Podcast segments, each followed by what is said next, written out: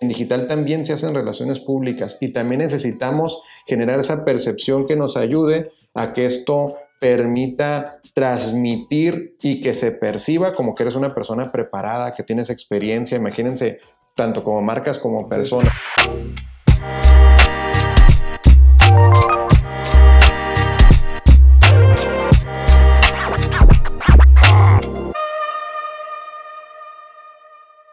Hola, Alfonso de Alba, nuevamente con ustedes. El, tema en este podcast está bien interesante porque tiene que ver mucho con ventas.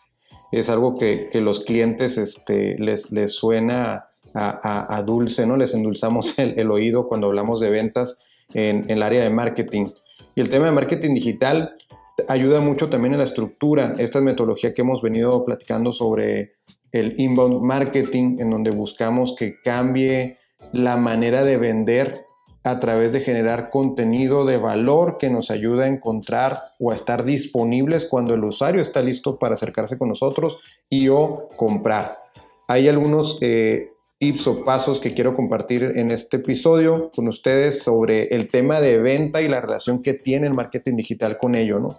El primero, y buscando hacer analogías sobre las anotaciones que hago en este podcast, el, el primero de voy a, para que se queden ustedes con el tip y puedan anotarlo, ojalá que tengan dónde hacerlo y si no, que puedan estar escuchando este podcast de manera recurrente.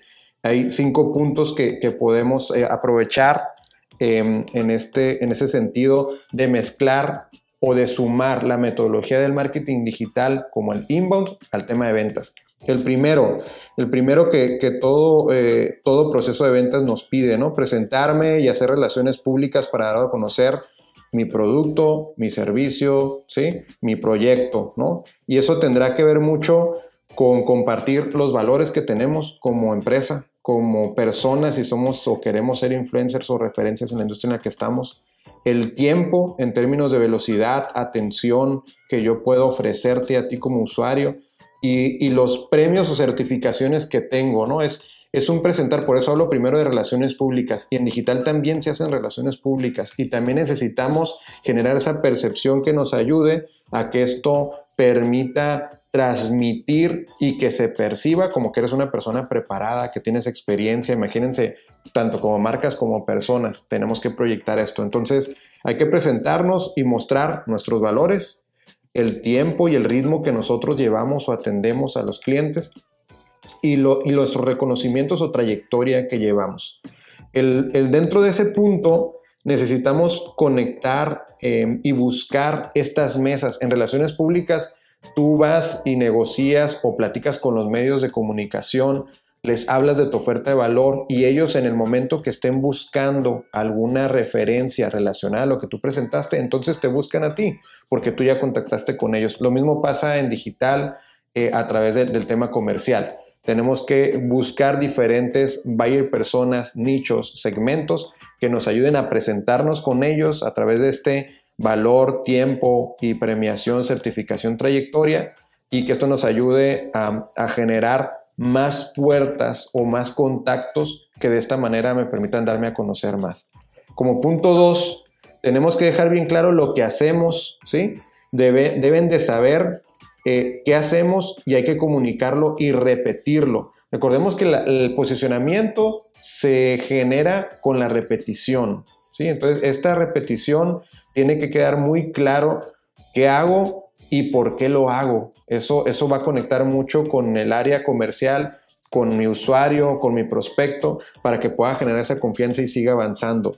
En, las presentaciones o en el contenido que, que hagamos, tenemos que dejar muy claro el, por qué lo estamos haciendo y el que estamos ofreciendo como valor. Por otro lado, dentro de este mismo segundo punto, tenemos nosotros que hacer una introspección fuerte para evaluar si nos enfocamos en cierto nicho. Hay, hay muchas de las empresas eh, o colegas que hemos hablado del tema de, acotarte a, un segmento, a una industria, ¿sí? a una persona, a un buyer persona. Puede ser muy peligroso porque eso es lo que comentamos en, en estas mesas. ¿Por qué? Porque puedes equivocarte. Sin embargo, si te especialistas, si te especializas y entiendes muy bien lo que el usuario, tu prospecto, tu cliente necesita, puedes tener un posicionamiento en ese segmento, ¿no? ¿Cuántos, eh, y ahorita que hablamos mucho, por ejemplo, de los autos eléctricos, hay una marca que ustedes saben bien, que está muy bien posicionada y hay muchos más carros eléctricos. Él busca un nicho todavía en donde no estaba muy posicionado esto y logró perpetuar, por lo menos hasta hoy, el posicionamiento de la marca y el valor que la propia marca adquiere en el, tiempo, pero se presentó, te habló de tiempos, su trayectoria, la experiencia que tenía y el modelo en cómo lo está llevando. Entonces, eso le permitió capitalizar en este momento a través de la repetición ese posicionamiento que estamos hablando. Como punto 3, tenemos que identificar junto con ellos, y ellos me refiero al cliente, cuál es el problema y que lo sientan eh, o que sepan que nos metemos en su negocio. Necesitamos entender qué es lo que, lo que requieren ellos y nosotros tenemos que ponernos en sus zapatos. Esto es una frase que, que normalmente la decimos, pero no, no la asimilamos ni la implementamos siquiera. Estamos ofreciendo un producto a un precio, pero no estamos pensando para qué le sirve, qué le funciona. Por eso un buen colega, este, eh, Malino, nos comenta que debemos demostrar los beneficios por encima de las características del producto. No es hablar de una computadora que tiene ciertas características, sino que te va a ayudar a resolver esas megas o gigas que tiene velocidad eh, o de capacidad en RAM, ¿para qué te sirven? para hacer un buen video, para que aceleres más tu trabajo, para que tengas una mejor presentación. ¿Cuál es el beneficio de yo tener una tarjeta de video de esa capacidad? Entonces necesitamos entenderlo para poder encontrar ese beneficio que pueda conectar con lo que requiere el usuario. El punto cuatro, debemos buscar ser coherentes y generar credibilidad para que nos respeten. Ese, ese tema de la credibilidad debe tener mucho que ver con el cumplimiento de lo que yo estoy ofreciendo, de mi promesa de valor. Si estoy diciendo que entrego calidad, cuidemos mucho la calidad a toda costa. Si estoy hablando de tiempos de entrega, busquemos lograr esos tiempos de entrega como los estamos eh, eh, buscando o prometiendo o comprometiéndonos con el cliente. Y eso nos ayuda a ser congruentes para poder ser y parecer, ¿no? Que es parte de la construcción de las, de las marcas. El equipo debe estar igual de fuerte para que el cliente confíe y crea. Y, y eso Em, eso tiene que ver mucho con este concepto del one man show, de esta sola persona que vende, construye, desarrolla, comercializa y, que todo el resto del equipo no tiene eso también tatuado y eso genera ciertas fricciones porque no es coherente tampoco en lo que tú estás ofreciendo como vendedor, como director comercial, con lo que están viendo en el piso de venta los usuarios, las personas. Y eso pasa en lo digital también mucho, ¿eh? Mucho de lo que vemos en el punto de venta nos lo estamos comentando o muy bien o muy mal en digital y es totalmente distinta cómo te tratan en el punto de venta cuando tú llegas y conoces en el uno a uno a la persona. Entonces necesitamos estar alineados todos como equipo y como líder de equipo comercial.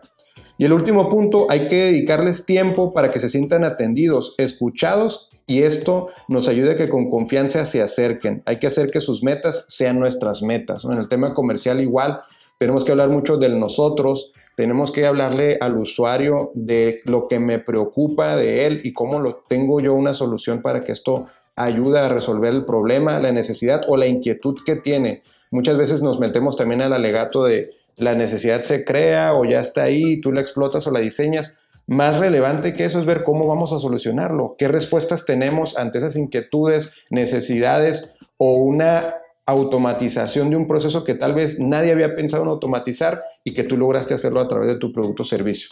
Entonces busquemos con estos cinco puntos en donde estamos hablando de, esta, de este beneficio de analizar factores que tienen mucho que ver con la promesa de valor, que tienen que ver con los tiempos de, entrega y de promesa y la coherencia sobre todo entre lo que el equipo está asimilando de la marca y lo que tú estás expresando hacia afuera a través de los medios digitales o a través de la persona en uno a uno. Entonces comenten eh, en este quién, quién ha tenido estas circunstancias de, de, tener malas experiencias o muy buenas experiencias en digital y cuando llega a conocer a la persona es alguien totalmente distinto. Lo mismo pasa con las marcas.